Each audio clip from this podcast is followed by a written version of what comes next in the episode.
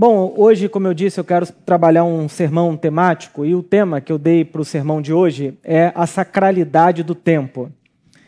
A sacralidade do tempo.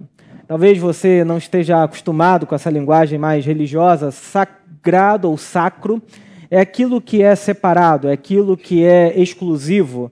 E o tempo é uma coisa sagrada. É, isso a gente encontra na Bíblia. E a Bíblia é um livro que, quando nós vamos lendo as suas páginas, nós vamos nos deparando com o fato de que ela fala muito sobre a importância do tempo, a maneira como a gente lida com o nosso tempo. Por exemplo, você pode lembrar de vários momentos, como o livro de Eclesiastes, que diz que há tempo para todo propósito debaixo do céu. Ou pode lembrar ainda como que Jesus lidava com o seu próprio tempo.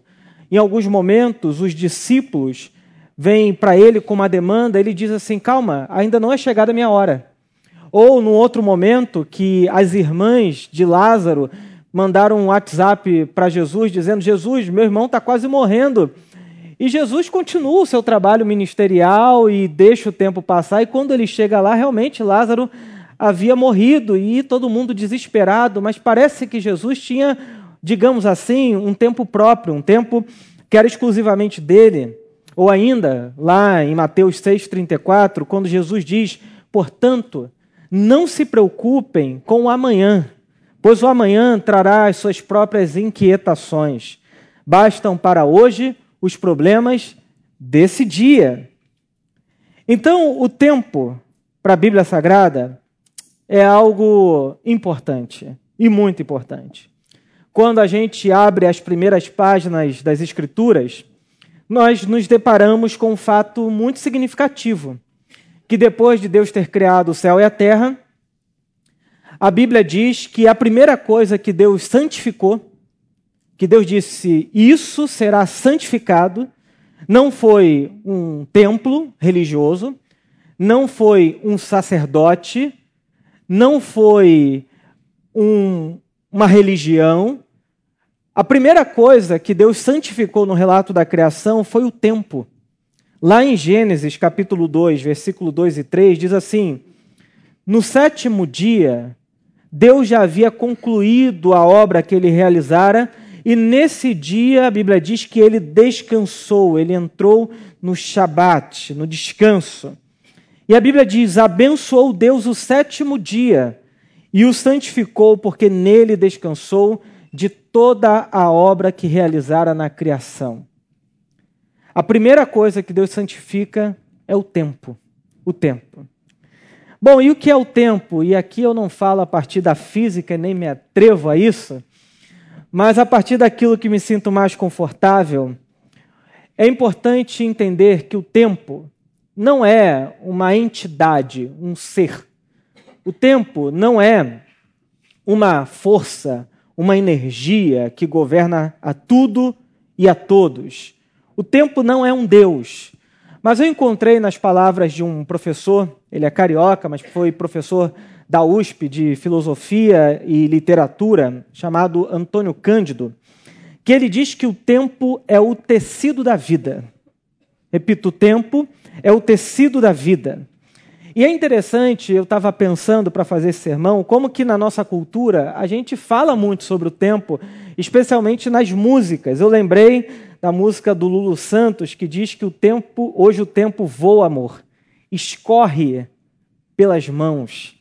Ou, por exemplo, a música do Cazuza que diz que o tempo não para. É uma música da nossa cultura. O Renato Russo tem uma música que diz todos os dias, quando acordo, não tenho mais o tempo que passou, mas tenho muito tempo, temos todo o tempo do mundo.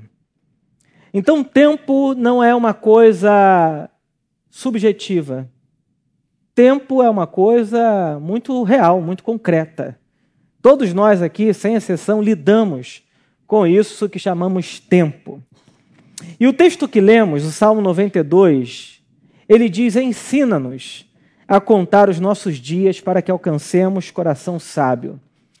Quem escreve esse salmo é um homem idoso, que provavelmente tinha mais de 80 anos de idade, estava muito bem vivido, havia passado por inúmeros processos.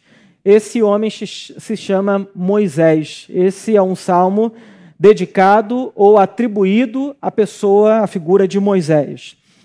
E o que Moisés está orando ou colocando em salmo aqui é uma coisa que raramente a gente se atenta para pedir a Deus, que é, Senhor, parafraseando o texto, é me ajude a lidar com o meu tempo. Me ajude a perceber que a vida não é uma sucessão vazia de dias e horas. A vida, ela é contabilizada. Então, me ajude a lidar com o tempo que tenho. Eu lembro de um pastor uma vez dizendo que para quem não sabe quanto tempo tem, todo o tempo importa. E se é verdade que saber lidar com o tempo nos ajuda a ter coração sábio, eu fiquei pensando para dentro da nossa cultura, do nosso tempo, hoje, quais seriam aqueles entorpecedores ou anestésicos que nos tiram a capacidade de perder isso que eu estou chamando de sacralidade do tempo, aquilo que nos torna indiferente à nossa própria vida, à nossa própria história ou ao nosso próprio tempo, à nossa existência. E aí, pensando nisso, eu, o primeiro ponto, eu quero apresentar três aqui, é que um dos entorpecedores, um dos anestésicos, meu Deus, que palavra difícil, anestésicos da vida é não saber lidar com o tédio. Caramba, Herbert, tédio, você vem falar hoje, eu já estava entediado em casa, querendo chegar para o culto, eu, tô, eu sou entediado. Bom, é uma das marcas do nosso tempo não saber lidar com o tédio. O que, que é tédio? Aí você acha que vai ter uma explicação super elaborada. O tédio é traduzido como monotonia, falta do que fazer. Tem uma explicação altamente filosófica. O que é tédio? Falta do que fazer.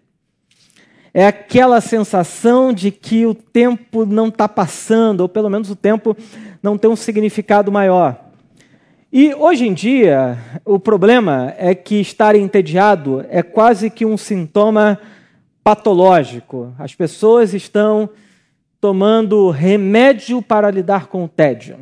A nossa sociedade não suporta a ideia de passar por períodos de tédio. A gente tem que o tempo todo estar vivendo no ápice da vida, digamos assim. Eu me lembro que quando era criança, e aí você vai dizer, mas nessa época eu já tinha 30 anos, eu sei.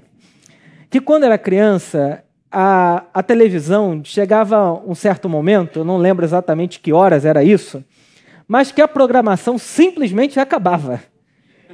E ficava um monte de faixa na tela, assim, na minha televisão, chiando, e dizia assim: tal hora a programação volta. Você vai dizer, pastor, aí eu já era velho, tinha três filhos. Mas eu lembro disso quando era criança, né? Essa e era um tédio assim terrível. Fala como é que pode uma programação acabar? Então a nossa sociedade hoje ela não se permite mais entediar, ficar sem coisas para serem feitas. Ah, e com isso, a gente foi acumulando o tempo vazio, ou o tempo do tédio, com telas, Instagram, TikTok, YouTube, que são coisas arquitetadas para você passar a maior quantidade de tempo possível naquilo. Primeiro que a rolagem é infinita. Quanto mais você rola, mais conteúdo tem. Você nunca termina, você fala, ah, não chega o final, não chega.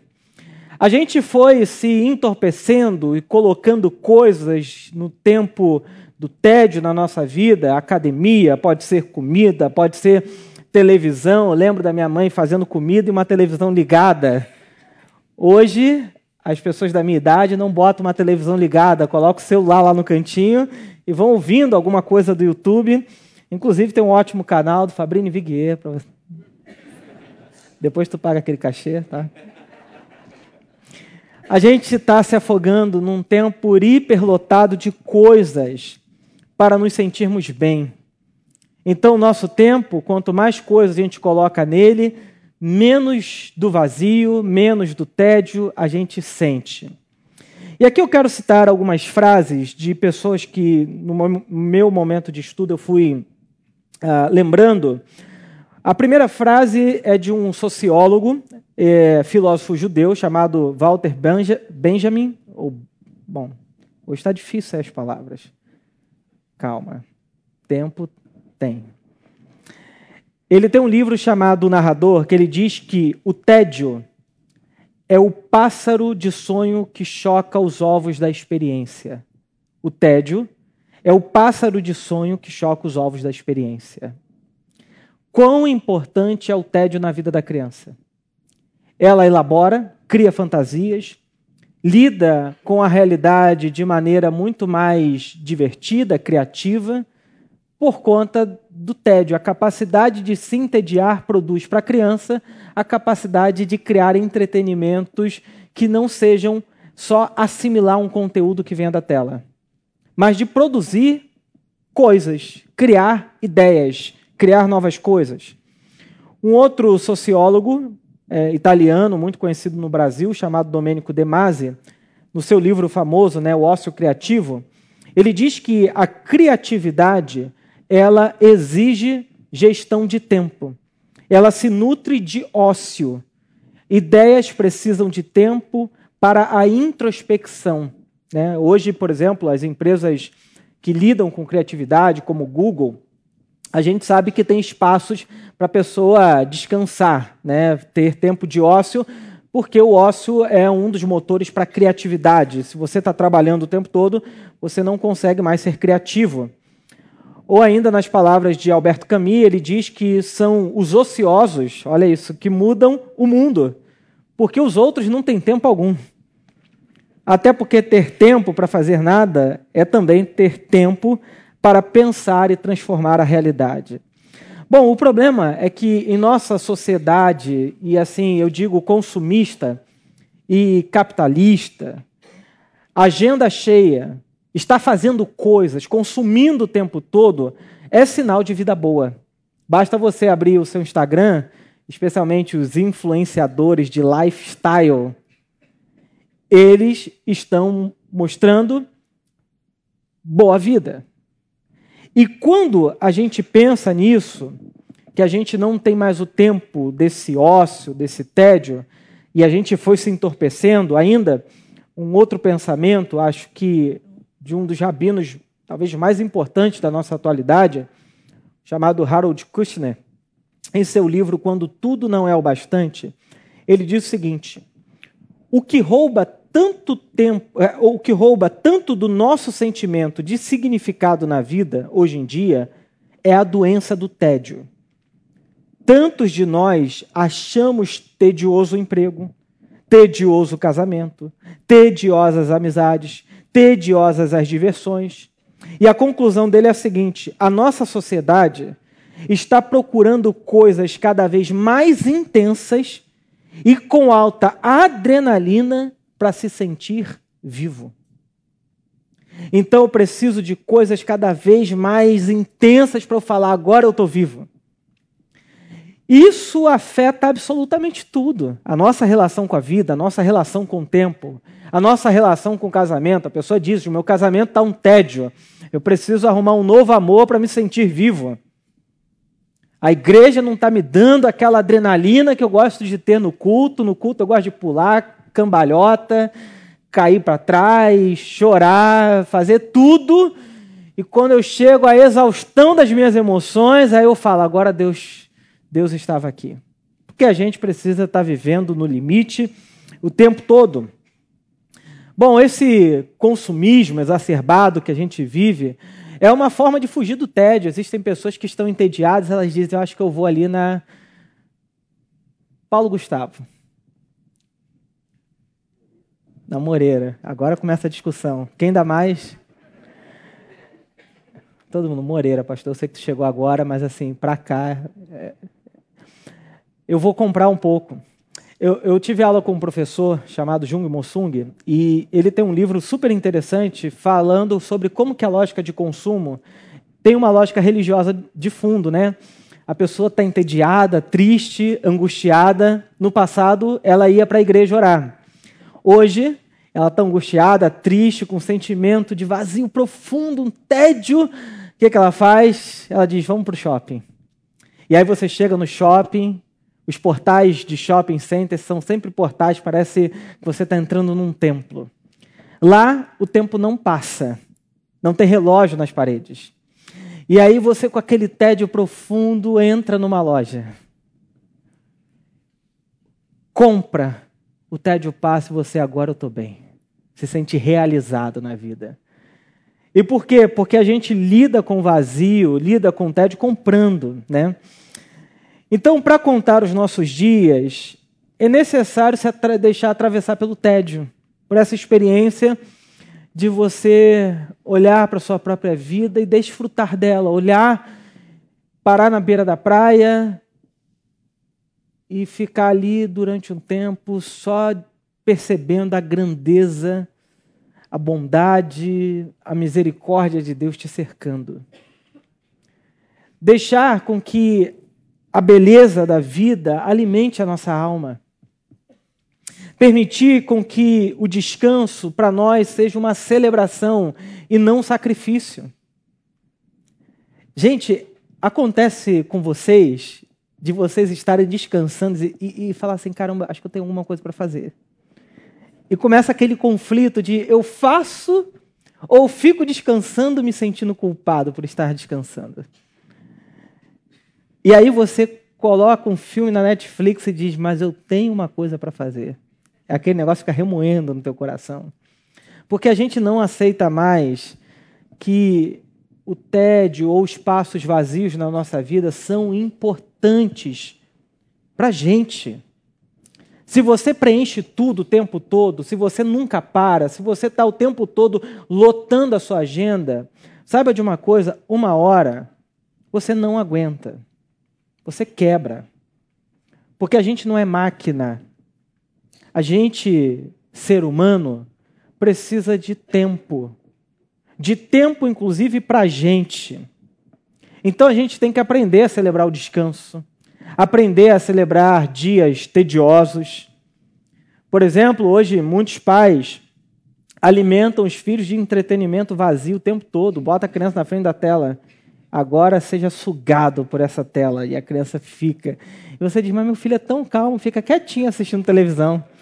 É claro, os estímulos que tem ali são absolutamente radiantes.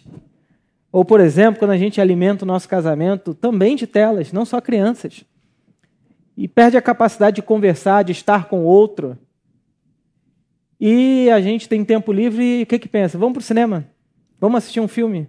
E perde a capacidade de conversa, de estar com o outro ali, presente, agora. Né? Bom, além de lidar com tédio, uma outra coisa que me veio ao coração é que um dos entorpecentes da vida, de lidar com o tempo, é a gente não saber digerir o tempo. Digerir o tempo. alguns anos atrás, eu fui com a Lidiane a Campos do Jordão. E ela falou assim: amor, eu reservei um lugar à noite num restaurante muito interessante para a gente ir, italiano. Eu falei assim: agora estou ficando chique, né? Restaurante italiano, no alto de uma montanha, assim, lindíssimo. Ela falou assim: olha, só saiba do seguinte: esse restaurante ele tem um conceito diferente chamado slow food. Eu falei: bom, deixa eu tentar entender o que, que é isso. Ela falou assim: olha o processo dos pratos são muito mais demorados. Você não senta, come e sai. Você senta e cada mesa passa ali todo o período da noite. Então, o tempo de você estar ali é de quatro, cinco horas. Eu falei, Jesus Cristo. O que, que eu vou fazer com quatro, cinco horas?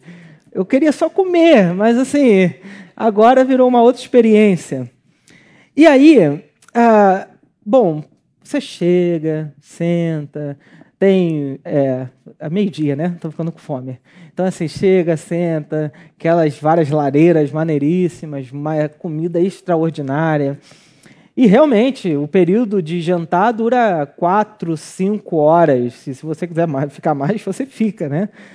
E naquele dia eu aprendi uma coisa que eu não via, eu não estava acostumado, que era essa ideia de desfrutar a comida num tempo mais lento, de você sentar, ficar à mesa e desfrutar, e ao mesmo tempo que você desfruta da comida, do relacionamento, das pessoas. Então, naquele dia, eu aprendi uma coisa que eu guardei e uso como exemplo ah, com bastante frequência. É que a velocidade dos nossos dias, a velocidade que a gente vive a vida, ela não nos permitem mais digerir as experiências da vida. A, ve a velocidade das coisas no nosso tempo não nos permitem mais digerir as experiências da vida. Quando você vê, você fala: meu filho já está com 15 anos. Quando que isso aconteceu? Quando você vê, você fala: mas como é que eu cheguei aos 60 anos de idade mesmo? E você vai cada vez mais acelerando o tempo. E você talvez pense, mas ah, o tempo não é uma coisa que todos nós temos na mesma medida e sempre foi assim, às 24 horas do dia? O tempo, sim, mas a nossa maneira de lidar com o tempo, não. Por isso que muitos pensadores do nosso tempo, né, eles falam sobre um processo de aceleração do tempo. Os tempos estão corridos. Por exemplo, a gente está acelerando o ritmo da vida. Como é que eu sei disso? Porque os primeiros relógios foram colocados nas torres das igrejas a partir do século XIII. E o objetivo desse relógio era nada mais, nada menos do que marcar as horas de oração daquela cidade, as horas litúrgicas. Eu sei que algumas cidades aqui do interior, é, do Rio de Janeiro, e talvez outros lugares ainda mantenham aquele ritmo de o relógio tocar de hora em hora para os momentos de oração, ou pelo menos meio-dia, seis horas da tarde. O relógio toca, a cidade toda ouve. No passado, as pessoas é, ouviam o relógio tocar e sabia que era a hora da oração. Então, o relógio basicamente contavam ah, de hora em hora. E aí, com o passar do tempo, o relógio passou a contar de 30 em 30 minutos, de 15 em 15, de 10 em 10. E hoje a gente conta milésimos e centésimos de segundo, porque o tempo para a gente é uma coisa muito importante, a gente está correndo o tempo todo.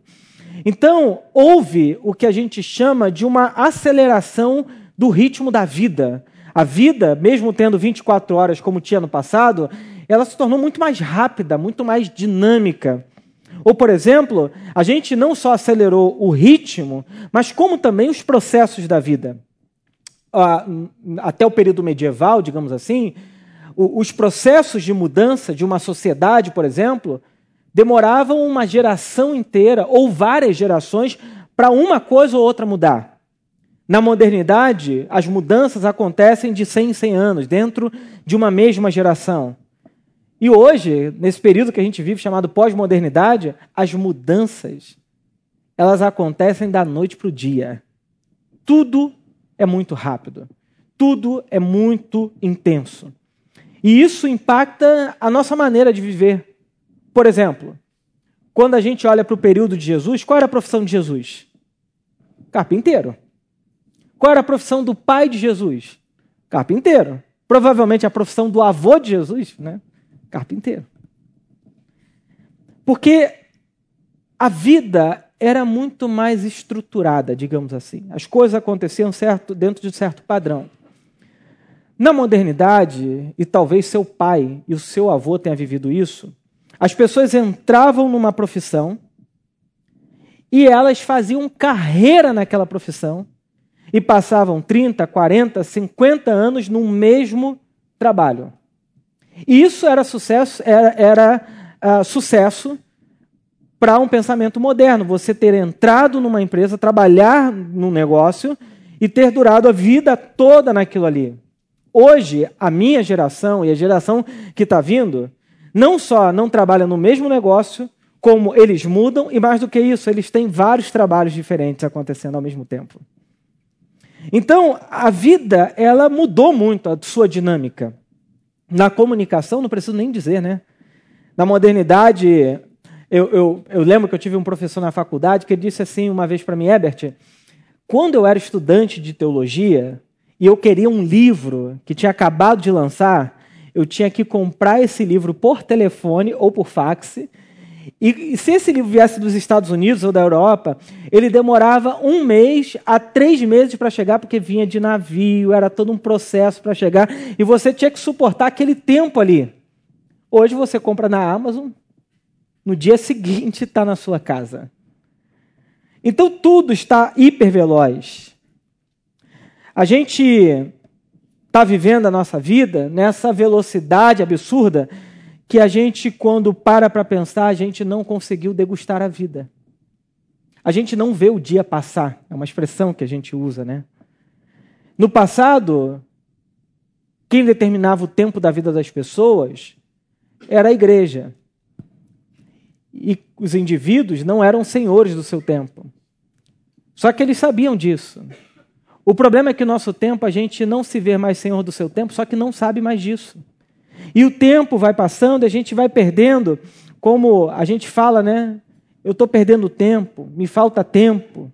Tempo é dinheiro, não tenho tempo para nada, me faltam horas no meu dia. Eu estou correndo atrás do tempo. E é como se a gente começasse a dizer que o tempo não é meu. O tempo, o meu tempo, está sempre submetido a um outro, a um alguém. Eu estou sempre a quem? Eu me lembro da frase de Guimarães Rosa, em Grande Sertão Veredas, que ele diz que Deus é paciência, o contrário é o diabo. O tempo que eu estou falando aqui não é o tempo da idade. 30 anos, 60, 80 anos. O tempo que eu estou falando aqui é desse tempo nosso, dessa experiência de estar na vida a partir do tempo que quando a gente não se organiza, a gente sofre. E quando a gente vê, já passou tempo demais e a gente falou: como é que eu gastei a minha vida? Como é que eu cheguei até aqui? Não é à toa que os grandes sintomas da atualidade é síndrome do pensamento acelerado, ansiedade. Talvez você esteja no banco assim mexendo a perna já, balançando o corpo é burnout, é angústia, é depressão. Quase todos os sintomas relacionados ao tempo do nosso mundo subjetivo interno aqui. A nossa sociedade talvez não sofra mais de varíola ou não morra mais de gripe como foi no passado. Mas tem sofrido e tem morrido por causa da má administração desse tempo interno aqui. O que tem de gente que chega no médico dizendo estou tendo infarto, e o médico avalia e vê e percebe que não tem nada de orgânico acontecendo e diz talvez o seu problema seja outro. Sofrimento por causa do tempo interno. Então a gente hoje talvez tenha a vida muito mais equilibrada, talvez sejamos e provavelmente somos a sociedade mais rica que viveu no planeta Terra, em vários sentidos, de várias formas. Temos cura para doenças que no passado eram tratadas como intratáveis, incuráveis. Mas sem perceber, a doença que está acometendo todos nós é a doença que acontece aqui dentro de nós essa angústia, essa ansiedade, esse medo, acordar no meio da madrugada com o coração acelerado, com um sentimento de pânico. E você não sabe o que está acontecendo, mas ele está presente aí. E isso é um problema do tempo interno. O ponto que eu estou levantando é: a gente não está mais conseguindo digerir o nosso tempo. E estamos tendo indigestão ficando mal, sentimento de vazio. Você trabalha e chega no final do dia e diz: Mas parece que o meu trabalho não foi suficiente para esgotar ou esvaziar as minhas energias. Parece que a minha energia ainda está lá em cima. Você vai para a academia e parece que não esvazia mais. Você trabalha e parece que não há satisfação. Um sentimento crônico de insatisfação na vida, como quem diz: Eu cheguei ao final de um dia que fiz muita coisa e parece que o sentimento de vazio continua. Bom, será que a rotina de vida que você está levando não é o que tem te adoecido hoje? Será que esse sentimento de vazio não tem a ver com a maneira como você cuida do seu próprio coração, do seu próprio tempo? É possível acelerar os processos de educação? É possível acelerar as experiências religiosas? Hoje tem igrejas que dizem assim: venha na minha igreja, você vai ter um encontro com Deus aqui. No passado, os teólogos sabiam que a experiência com Deus pode ser processual. Hoje a gente diz que em um culto eu tenho que resolver tudo. Não há mais processos.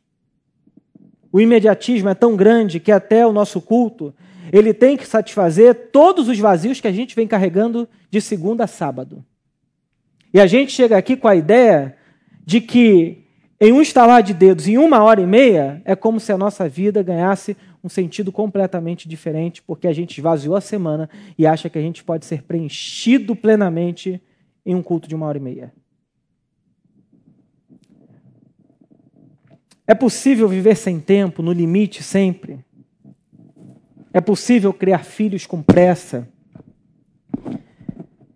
É possível criar boas memórias com pressa, sem degustar da vida, sem experimentar. Quando eu aprendo a suportar tempos vazios e a digerir o tempo das coisas, surge em mim um sentimento que faz a vida valer a pena, que é um sentimento de gratidão. E por quê? Porque a vida não passou correndo diante dos meus olhos. Você sabe que quando você faz uma viagem para um lugar bonito, ainda que você tenha um carro super potente, se você quer degustar do lugar que você está vivendo, você passa mais devagar. Desacelera o carro. Se você está numa viagem, em um lugar que você gosta muito, você sabe que o seu olhar fica mais atento. Você começa a perceber coisas que você não percebe no dia a dia. Por quê? Porque a gente destreinou o olhar para perceber as coisas importantes da vida. Ensina-nos a contar os nossos dias, para que alcancemos coração sábio. E isso tem a ver com a maneira como a gente faz a digestão do nosso tempo e da nossa vida. Se tudo passa por nós e nada fica em nós, saiba de uma coisa: ao final do dia, você vai ter uma experiência de vazio terrível. Porque tudo só passou por aqui. Nada ficou. Você não olha mais, você não enxerga, você não ouve mais, porque tudo virou cenário para você. Uma das coisas que entorpecem muito a nossa vida é não saber ser grato. Só é grato quem tem uma memória encharcada da graça de Deus. Que você pode olhar para o passado e dizer: Deus estava lá. Quem não tem memória não pode ser grato por nada, porque não lembra. Esquece de tudo. Esvazia tudo. A gratidão, ela lava os nossos olhos para enxergar a graça de Deus na vida. Talvez, se você olhar melhor, você vai perceber o quanto de graça e bondade te cercam. O problema é que a gente está intoxicado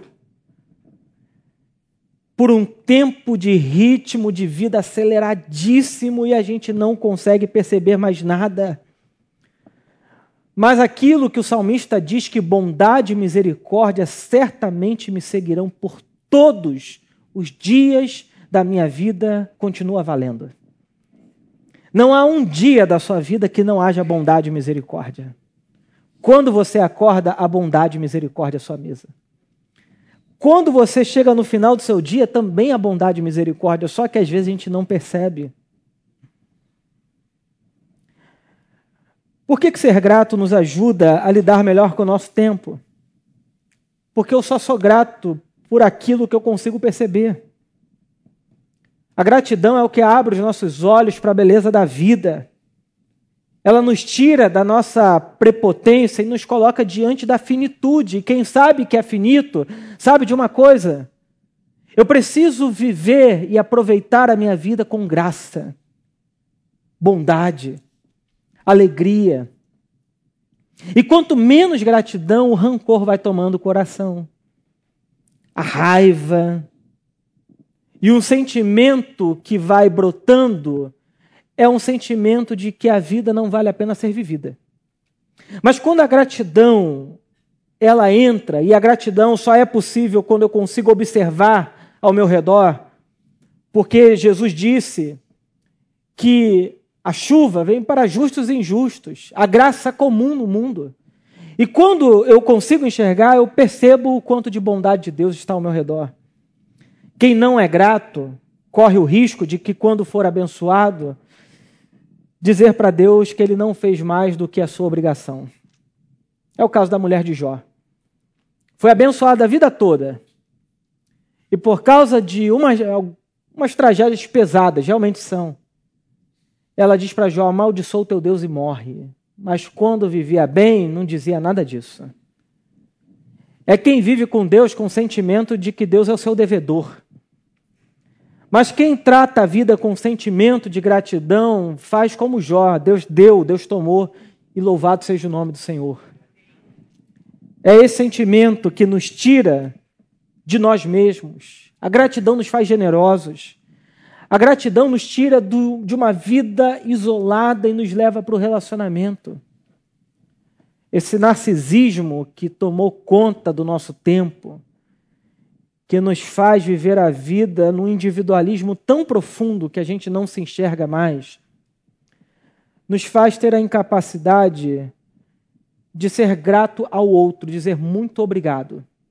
Muito obrigado. A gratidão acaba com a maldição da meritocracia. Eu não estou dizendo que meritocracia não exista. O que eu estou dizendo é que quem acha que tudo é fruto do seu próprio esforço não consegue dar graças a Deus.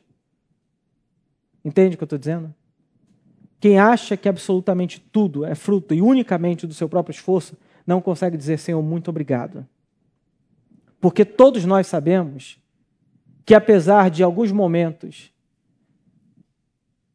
termos escolhido caminhos, talvez não dos melhores, a gente sabe que muitas das vezes a graça de Deus nos alcança até aí.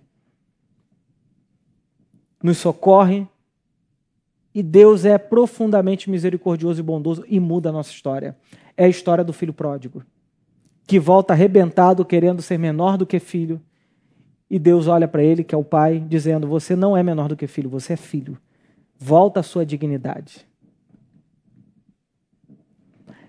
Quando a gente fala de gratidão e a gente tem que treinar o nosso olhar para ser grato, isso é muito importante, porque ah, há duas semanas eu tive um, um dilema na minha, no, no apartamento, que o chão, a gente, bom, demorou um tempo para mobiliar o apartamento, comprar as coisas, e quando a gente tinha acabado de mobiliar tudo, limpou tudo, deixou tudo ok, de repente começam uns estouros assim na. A Lidiane falou assim: amor, o piso da sala está levantando. Eu falei: ah, não acredito. Eu fiquei com uma raiva tão grande daquilo. Você está dizendo, mas pastor, tu não está falando de gratidão. É para tu ver como que a gente tem que treinar o nosso olhar.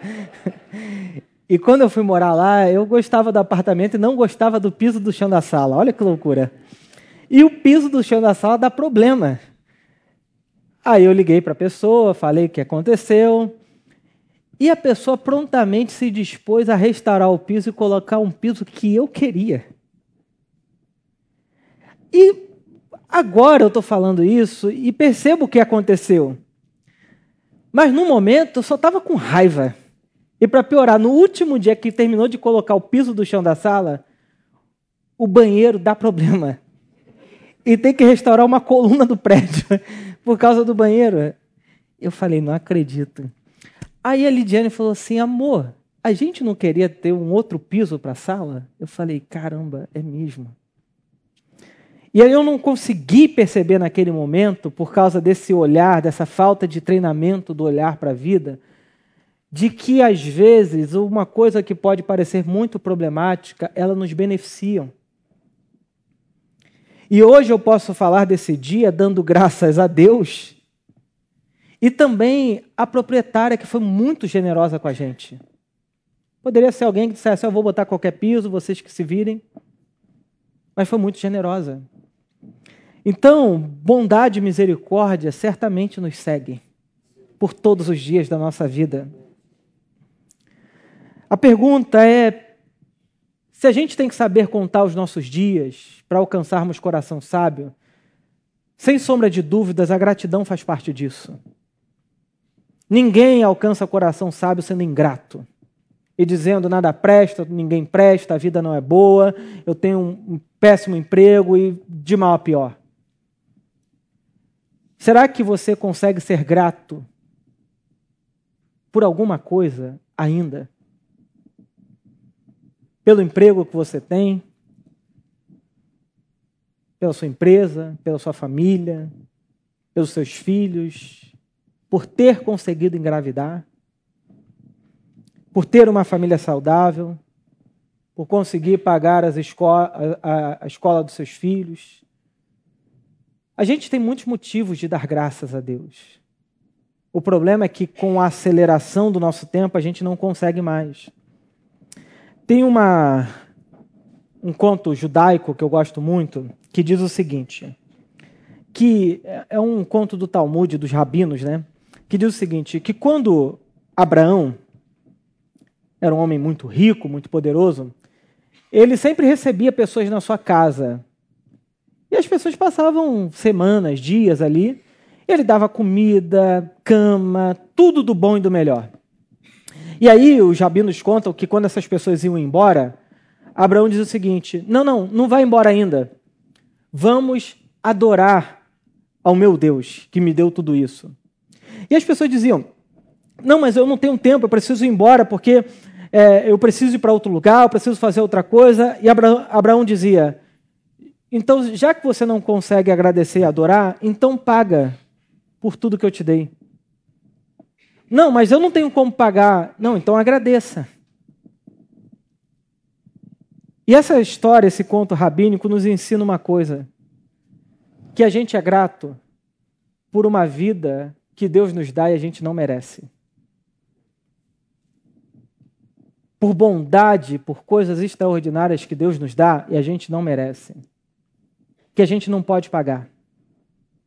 Então a gente tem que ser grato.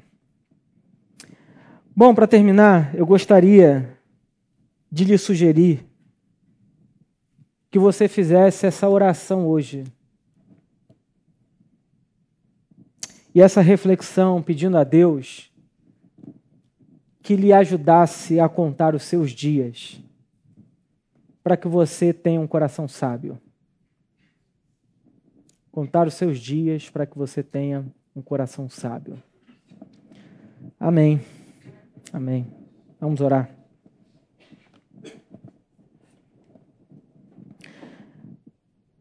Obrigado, Senhor. Obrigado, Senhor. Obrigado por esse texto bíblico. Obrigado, Senhor, por esse domingo.